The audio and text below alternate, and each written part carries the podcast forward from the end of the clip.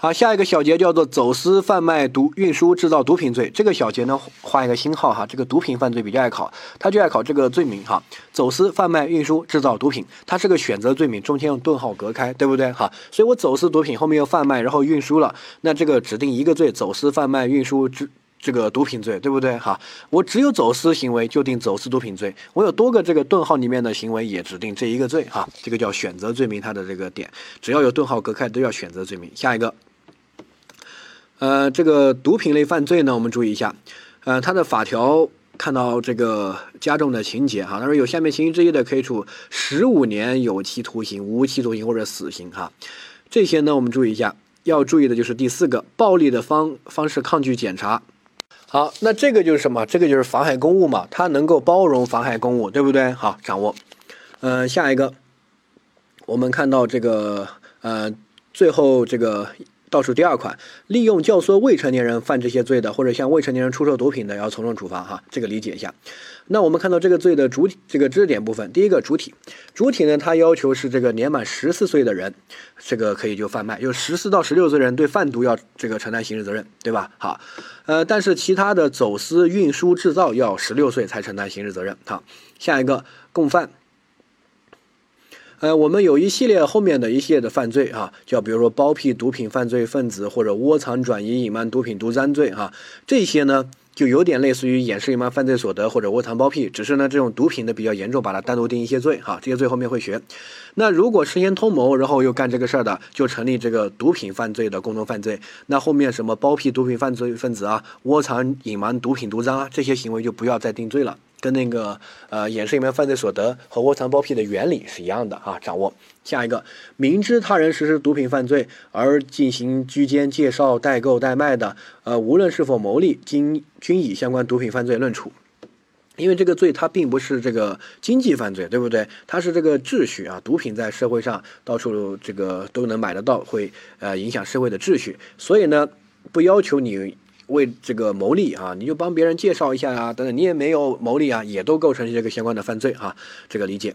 下一个这个数量，数量这边呢，第一个同宗毒品呢数量不重复计算，比如说我走私这个一公斤海洛因，后面呢弄进来之后我又运输，还是这一公斤，然后呢后面我又去卖啊，还是这一公斤，不不重复计算，我这个数额就定一公斤。但是我走私一公斤，然后呢我又帮别人运输三公斤。然后呢，这个怎么办？就应该把它加起来，就四公斤，因为你这个数额越大，就罚的越重，对不对？哈，这个理解。同宗毒品不重复计算，但是不同宗毒品要累计计算啊，累计计算。嗯，这个下面，呃，一个人实施两种以上的毒品犯罪行为，原则上不并罚啊，但是量刑的时候综合考虑这些累计计算啊，比如说我走私一堆一公斤，然后呢运输三公斤。呃，我不用罚两个罪，还是罚一个罪，走私运输这个毒品罪，对不对？但是最终的数额是这个四公斤，对吧？好，掌握。好，下一个贩卖毒品的这个认定，好，贩卖贩卖一定要卖，这个卖呢可以亏本，那也属于贩卖。比如说我进价这个一百块，然后呢最近行情不好，哎，我卖亏了，我卖十块钱，那也属于贩卖呀，对不对？不一定要盈利哈。说了，这个不是经济犯罪，它是社会秩序犯罪。但是呢，法条毕竟说的是贩卖，那我单纯送给别人呢？哎，比如说我是有钱的富二代，然后我请你们吸毒，我送给你，送给你，那你再怎么解释也不能叫贩卖嘛，对不对？哈，所以呢，啊，这个贩卖是指有偿转让啊，不要求以盈利为目的，你保本、亏本这些都属于贩卖，但是不能送啊，送这个无法解释进去，好理解。然后在贩卖过程中，如果有人有促进作用的，也都属于贩卖毒品的共同犯罪。比如说谁来介绍一下呀？哎，我我说我说要买买毒品，你说哎，正好我这个认识一个哥们儿，他是卖的，走我带你去啊，等等的。然后呢，他就帮我介绍，那就构成贩卖毒品的共同犯罪，没问题吧？哈，呃，下一个。下面的情形不属于贩卖毒品，吸毒的人购买毒品供自己吸食，他这个自己买不构成，对吧？他吸毒的人主要是太多了啊，就跟那个卖淫嫖娼太多了一样，不认为是犯罪。但是吸毒不认为犯罪，但是对他周边所有的一系列的这些行为，我们都把它认定为犯罪。比如说卖给你的、运输的、走私的、制造的啊，这些都把它认为犯罪，唯独吸毒无罪，因为人太多，法不责众啊。嗯，下一个。帮吸毒的人代购哈，没有赚取差价的，这个也不属于贩卖毒品。这里的代购一定不能跟平时生活中的代购弄混了。生活中的代购，你不要记这个词哈，你记词就容易弄混。是什么？它就是贩卖。比如说，我是买买个 LV，对吧？然后他在香港，他帮我买回来，然后他赚一点差价，这不是贩卖是什么？他是做生意。而这里指的是什么？比如说我家里面，呃，有个人吸毒。然后他在戒毒，戒毒要慢慢戒嘛，慢慢减少这个量，对不对？所以他就把他关捆在家，捆在房间里面啊。然后呢，我帮他去买一点毒品，帮他这个叫代购，帮他代购一些毒品。这个我就不是卖的，我只是帮他去买，对不对？哈，所以这里的代购指的是帮他去帮吸毒人去买毒品，从中没有赚取差价啊，这种情况注意。好，所以这两种代购，一个成立贩卖毒品罪，一个不成立。比如说，哎，啊，说，哎。四金啊，这个你是不是要买毒品啊？正好正好，我要去那边，我帮你这个拿回来，然后你给我点这个手续费吧。我说好，好，好，你帮我去买，我就懒得跑了，对吧？那这个时候构成什么？构成贩卖毒品罪，对吧？赚了差价。另外一种呢，这个我找到一个人，我说你是不是这个啊？这个有毒品这个货源？他说是啊，我这边这个一百块。一堆，对吧？我从中赚十块钱，你给我一百一，我帮你去买。然后这个也是代购，他就是做这个生意的，对不对？这种都属于贩卖。不属于贩卖的就是我吸毒，然后呢，我的亲戚朋友啊，呃，帮我去买一点，然后他们又不赚钱，他们又没干嘛，只是帮我呃跑跑腿。同时没有赚取差价的，这个才叫这里的啊帮吸毒的人代购哈，这个一定要注意，不要记代购，他要叫帮吸毒的人去代购。一般实践中就是有些人戒毒把自己捆起来，然后呢他的家人就帮他去购买一点，然后慢慢的让他减少量，这样慢慢的戒了，对吧？好，掌握。好，然后注意一下，如果是为了出卖而购买毒品，这个叫进货，那这个是一种贩卖行为，贩卖的预备行为，能理解哈？就像我们呃拐卖妇女。拐卖妇女，如果你去买一个妇女，那这个是因为出卖的目的去买的，那这个就属于拐卖妇女的这个准备行为、进货的行为，对吧？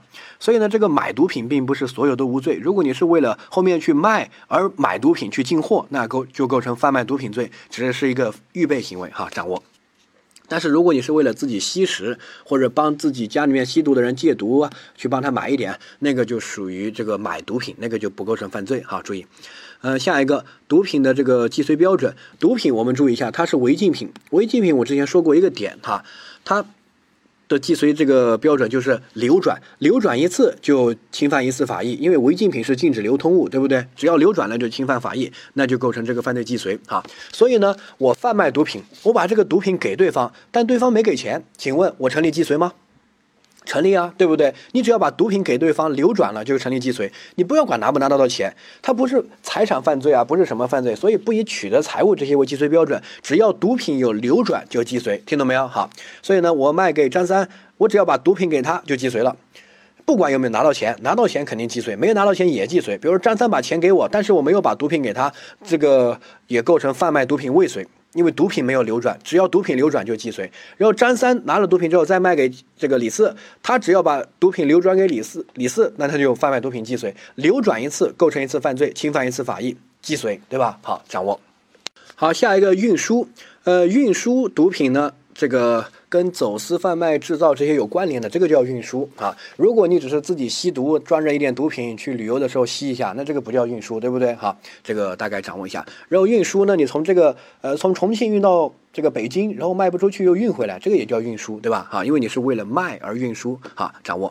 下一个数量和纯度，呃，我们这个定罪原则上不考虑纯度。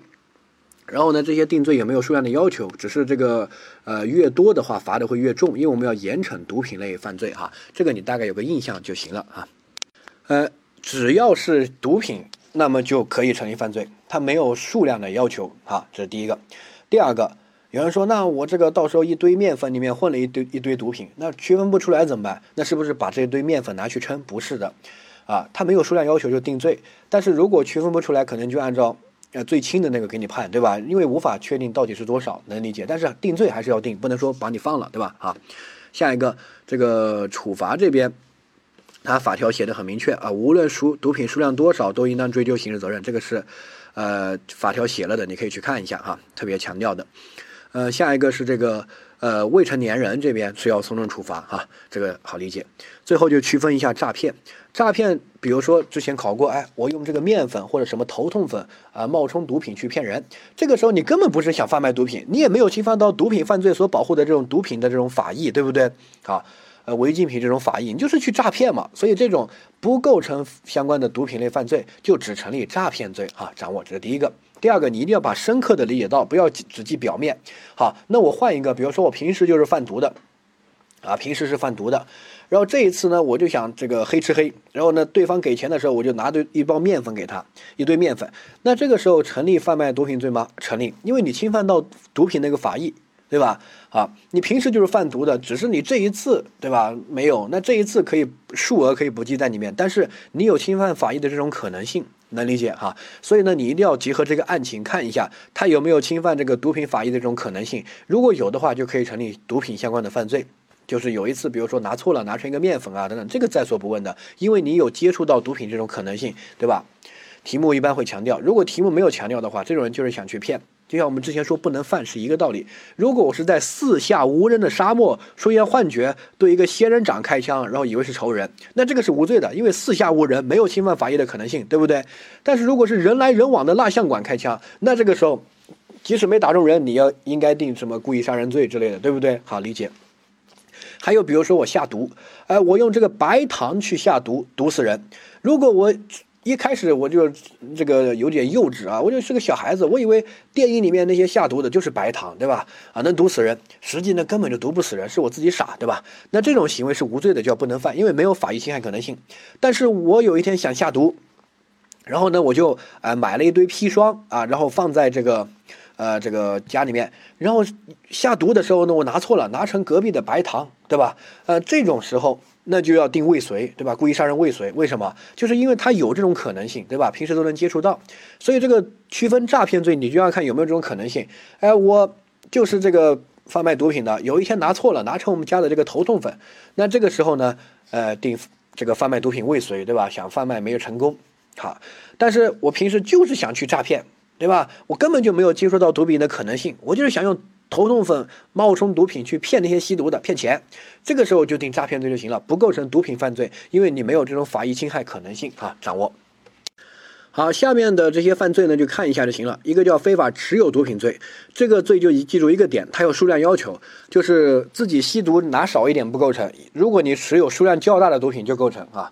这个注意一下数量要求，然后它是吸收犯的原理。如果我走私毒品、运输毒品、制造毒品，那必然持有嘛？那这个持有行为就不再定这个罪了，对吧？因为这些就被上面那些罪，什么走私、运输那些吸收了哈。掌握好，下一个叫做这个呃包庇毒品犯罪分子罪，还有这个窝藏、转移、隐瞒毒品、毒赃罪哈。这个说的看罪名就知道了。呃，我包庇的对象是特殊对象，犯毒品的犯罪分子，对吧？啊，他就是。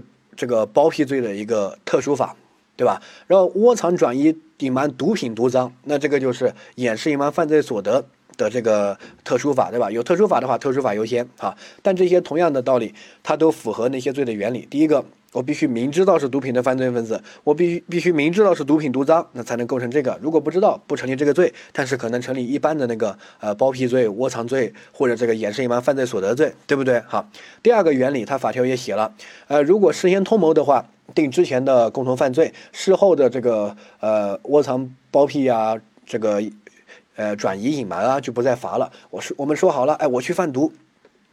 后面得来的钱呢？你帮我转移，事先就说好了，就形成，比如说贩卖毒品的共同犯罪。后面这个转移这个毒赃的行为就不用再定这个罪了，非常符合我们之前说的这个呃掩饰隐瞒犯罪所得，还有窝藏包庇那一类犯罪的一个原理，对不对？好，掌握。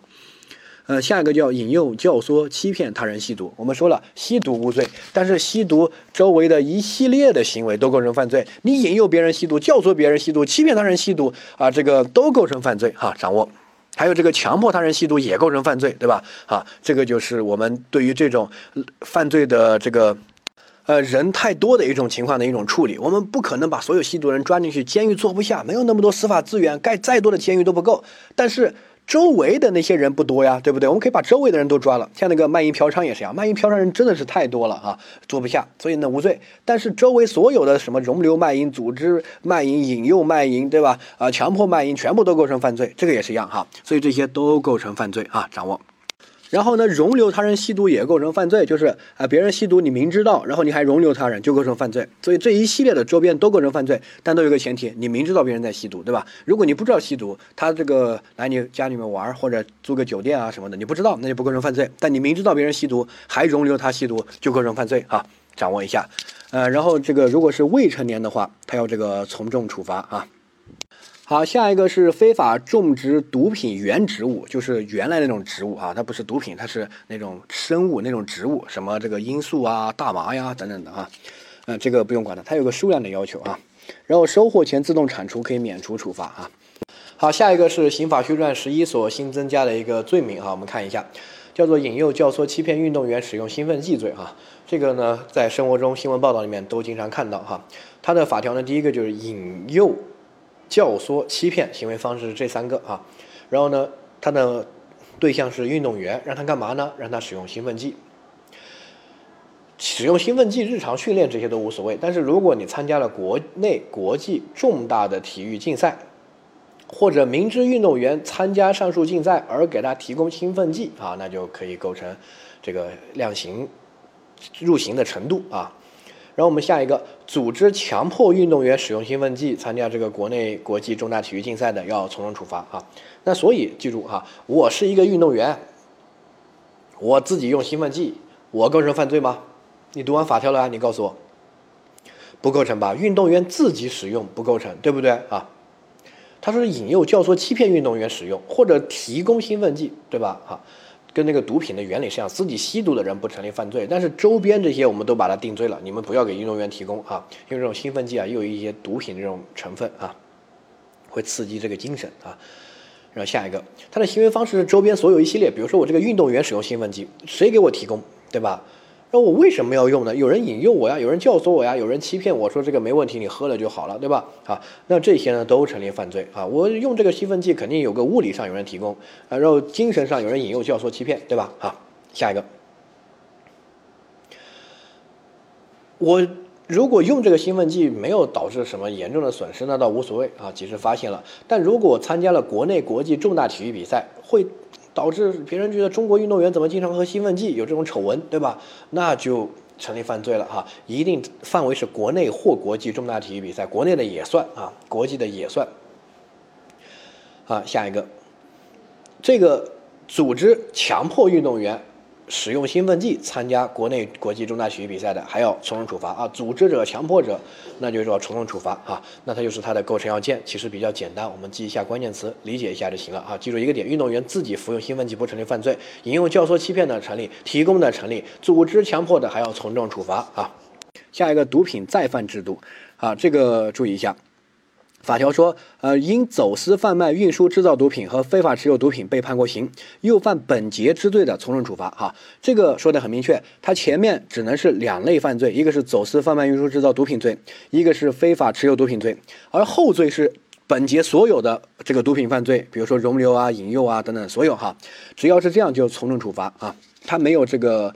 呃，数量要求没有时间要求，没有其他的，只要前面犯了这两类犯罪任何一个，后面呢可以是这两类犯罪，可以是其他的毒品犯罪啊，都要从重处罚。这个叫毒品再犯制度啊，掌握。嗯，这个再犯制度画一个小星号啊，这个要多去看一下，这个不难，就看一下就行了。只是你要知道这个东西的存在，然后注意一下这个前面只有两类犯罪，一个是走私、贩卖、运输、制造毒品罪，一个是非法持有毒品罪啊。那比如说我前面犯的是引诱他人吸毒。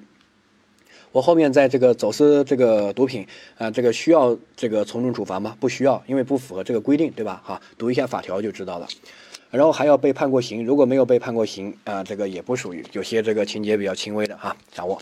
嗯，下面我们看到这个题目：甲乙通过丙向丁买毒品，甲购买的目的是自己吸，那这个是无罪的；乙购买的目的是为了贩卖，那他构成贩卖毒品罪，对不对？哈，呃。丙是通过介这个介绍啊，介绍然后获得一定好处费，那这个也是贩卖，对不对？是贩卖的一种辅助行为哈。所以甲的行为构成贩卖毒品，那对不对？好，甲是自己吸不构成，对不对？哈，下面乙构成，对吧？对，丙构成，对吧？对，因为丙是从中介绍获取好处费嘛，就是贩卖的一份子，对不对？好，嗯，下一个，这个丁那边是贩卖的，那肯定是构成贩卖毒品了，这里没问题啊，掌握。嗯，下一个，好，甲拿出四十克冰毒是偷来的，那这个偷了毒品，毒品可以评价为财物，可以构成盗窃罪，没有盗窃毒品罪就可以评价为评价为普通盗窃罪，对不对？哈。然后让四克冰毒和八十克物质混合，然后这个冒充卖出哈，那这个并不是这种诈骗，呃，也可以涉嫌诈骗，同时也涉嫌贩卖毒品，因为里面有冰毒啊，对不对哈？它不是完全那种冒用头痛粉去骗别人那种，完全没有法益侵害可能性那种情况，它里面有毒品啊，所以它这个行为既构成诈骗，又构成贩卖毒品，对吧？然后但是只有一个行为，那就应该这个想象竞合择一重哈，掌握。呃，A 说这个。偷了毒品之后再卖啊，这个不应追究。错，我们说了，这种违禁品，因为后面卖侵犯到新的法益，所以要数罪并罚。它跟普通的那个财物不一样，对吧？好，掌握。呃，下一个。这个掺假的行为符合诈骗罪的构成，对啊，没问题啊。然后这个成立诈骗罪的共同犯罪，又成立贩卖毒品罪的共同犯罪，哎，正确，对吧？因为它有毒品的这种法益侵害可能性，然后同时有诈骗这种呃这个情况，没问题哈。下一个，乙在冰毒中掺假，这个不构成制造毒品罪，对它掺假怎么叫制造呢？它又没有新的毒品，对不对？哈，掌握，掺制造毒品一定要制造出新的毒品才要。重重惩罚这种行为，你不能掺一点就是制制造，那你减少一点还又又是制造了，也不对，对吧？啊，这个不能叫制造行为，理解。好，下面这个关于毒品犯罪哪些是正确的？明知他人实施毒品犯罪而居间介绍、代购、代卖，即使没有牟利也成立贩卖毒品，正确，对吧？你这个介绍、代购、代卖，帮助别人去卖，你没有牟利也成立，因为这个罪不是经济犯罪，它不需要牟利的目的，对吧？好，下一个为便于运输对毒品掺假的行为，这些哈不成立制造毒品，正确，它是掺假，然后呢混合，它没有产生新的毒品，制造毒品罪一定要产生新的毒品，让。整个我们世界上总的毒品数量变多啊，它这个没有导致怎么样的变化，就不属于制造。下一个，甲认为自己管理毒品不安全，呃，将数量较大的毒品给委托给乙保管，他们都成立非法持有毒品罪，正确。他们明知道这个毒品，然后数量较大，都是持有了，构成，对吧？哈。然后下一个，行为人对同一宗毒品既走私又贩卖的，不重复计算，正确，因为就一宗。对吧？你不可能走私五公斤，贩卖五公斤，然后呢再运输五公斤，算十五公斤，不对的，就这一宗哈。但是如果走私五公斤，另外又拿了一另外这个三公斤别的毒品，那这个时候要这个累计计算的哈，掌握。好，下一个是这个甲没有牟利为目的，帮江某代购仅用于吸食的毒品啊，这个肯定不构成贩卖毒品罪，对不对？就是帮吸毒的人代购嘛，这个才叫代购哈。不是我们说的那种淘宝代购哈，那种肯定构成贩卖毒品。下一个，但它数量很大，呃较大，达到非法持有毒品的标准，可以定非法持有毒品罪，正确啊。下一个，乙为蒋某代购仅用于吸食的毒品，然后呢，在这个收了这个劳务费，那这种就是那种淘宝的代购，它就是这种贩卖的行为，成立贩卖毒品罪啊。呃，下一个，这个丙和曾某不知情，受雇于同一个雇主，各自运输海洛因五百克，然后呢，这个。呃，按照这个雇主交交付给曾某，曾某再运往第三地，哈，丙应该对运输一千克的海洛因负责。错，他又不知情，他只负责运输五百克，对吧？曾某那五百克他又不知道，啊，他又不是雇主，雇主肯定要对一千克负责，因为两批他都是他的货，那个他只有一批货，对不对？所以呢，丙就对五百克负责，哈，掌握一下，他交给下一个人，下一个人再弄什么，跟他其实是没关系的，哈，理解。下一个，丁盗窃了毒品之后又出卖，应该定盗窃罪和贩卖毒品罪，数罪并罚，正确，因为这种毒品侵犯了新的法益，对不对？好，掌握。好，下一个，哎，非法持有毒品罪这边，无量无论数量多少都应当追究刑事责任，错哈，那个走私、贩卖、运输、制造毒品那些才是无论数量多少都应该啊追究刑事责任，而持有毒品呢，要求数量较大啊。拿一点点自己吸的那种不构成犯罪哈。下一个，持有毒品不限于本人持有，包括通过他人持有，正确啊。你放在别人包里面也是啊，对不对？不一定要自己拿着呀啊。下一个，持有毒品，但是并非是所有人的时候，必须知道所有人是谁才成立这个呃非法持有毒品罪。那不需要啊，我帮别人持有，我怎么知道毒品那个呃毒贩是谁啊？一般都是化名啊，我也不知道谁的呀，对不对？但是我帮帮别人拿啊，这个就构成啊，没问题的哈。不需要知道是谁嘛？哪里来的这种呃想法呢？对吧？下一个，因贩卖而持有毒品的，应当数罪并罚啊？错，因为贩卖是必然持有，是吸收犯的原理，所以就不需要数罪并罚，对吧？好，还是要多用一下总则的那些罪数，还有总则的学的一些知识点来理解分则的一些东西啊。所以总则是基础啊，掌握毒品犯罪呢比较重要，尤其这个走私、贩卖、运输、制造毒品罪和后面这些讲的题目，画一个星号，自己多去看一下啊。好，下一个卖淫类犯罪，卖淫类犯罪呢，我们注意一下，呃，它整个跟毒品一样，它卖淫是无罪的，嫖娼也是无罪的，但是周围所有的这个行为都构成犯罪啊，因为卖淫的人和嫖娼人太多，但是周围的人少，对吧？好。那有哪些呢？我们看到叫组织卖淫罪、强迫卖淫罪、引诱、引诱、容留、介绍卖淫罪，哈，这些罪，你看，组织卖淫、强迫别人卖淫、引诱别人卖淫、容留别人卖淫、介绍卖淫，这些都构成犯罪，哈。那我们看到第一个这个罪啊，呃。组织强迫卖淫罪啊，怎么怎么样罚？然后第二款，如果是未成年的要从重处罚，没问题哈。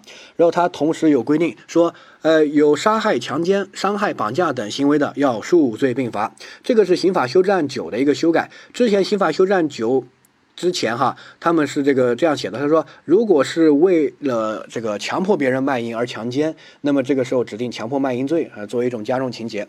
但是刑法修正案九。把这个都改了，应该数罪并罚，这样比较合理啊。然后，如果你是以强奸的方式强迫妇女卖淫，强奸构成强奸罪，后面又构成强迫卖淫罪，应该数罪并罚。而且法条写的很明确，有杀害、伤害、强奸、绑架的行为，应该数罪并罚，对吧？好，嗯，下一个，我们看到这个考点部分，啊，你看整个法条，它这个卖淫有没有说男女啊？没有，所以这里的卖淫包括男男女女男女女男啊都构成哈，呃，因为强奸那边不一样，强奸那边写了妇女就没办法，对不对？这边又没有写，那就有解释的空间哈，掌握，所以要读法条啊。呃，下一个组织卖淫这个罪啊，它能够。包容这个引诱、容留、介绍的行为，因为我组织卖淫就是开那些妓院的，对吧？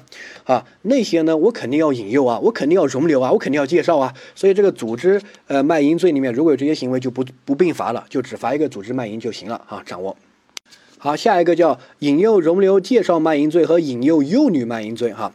它首先呢，这个引诱、容留、介绍卖淫罪是个选择罪名，我既引诱，然后呢又容留你在我家里面卖淫，还给你介绍这个呃这个。对象做一个归公，对吧？拉皮条的，这个就只构成一个罪，因为选择罪名嘛，哈，就构成引诱、容留、介绍卖淫罪。但是引诱幼女卖淫呢，单独构成一个叫引诱幼女卖淫罪。好，所以如果是一个幼女就不满十四岁的，我引诱她构成引诱幼女卖淫罪。然后我又容留、介绍卖淫，有没有容留、介绍幼女卖淫罪啊？没有。那容留、介绍这个卖淫呢？构成的应该是容留、介绍卖淫罪，要数罪并罚。但如果不是幼女，是一个呃妇女，那你引诱、容留又介绍，指定一个罪，引诱、容留、介绍卖淫罪就行了哈。这个掌握，因为引诱幼女卖淫罪单独是一个罪啊，掌握。所以引诱幼女卖淫构成引诱幼女卖淫罪，后面有容留、介绍的构成容留、介绍卖淫罪，然后数罪并罚啊。好，下一个叫传播性病罪。传播性病罪的考点一定要明知道自己有性病，然后呢还有传播的故意啊。如果你不知道自己有性病啊，然后你这个去跟别人做爱呀、约炮啊等等的哈，这些呢不构成这个传播性病罪，因为你没有传播的故意哈。然后这个一定要明知，然后它传播的方式呢就包括什么啊卖淫啊、嫖娼啊这些哈，包括到处去约炮啊都属于，但是要有传播的故意哈。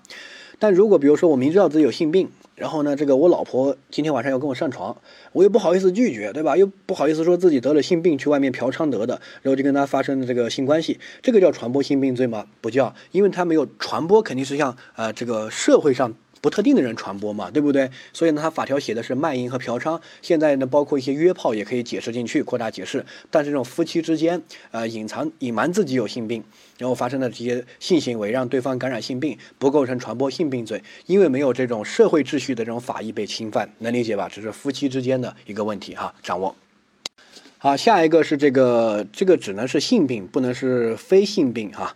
呃，这个因为它是传播性病罪哈，性病什么梅毒啊、淋病啊这些哈，掌握。下面我们看到这个，这个卖淫类犯罪呢，有个窝藏包庇的法律理智，之前也说过哈。旅馆业、饮食业、出租车、汽车等等的，在公安机关查处卖淫嫖娼的时候呢，为违违法分子通风报信的，这个定窝藏包庇罪，对不对？好，掌握。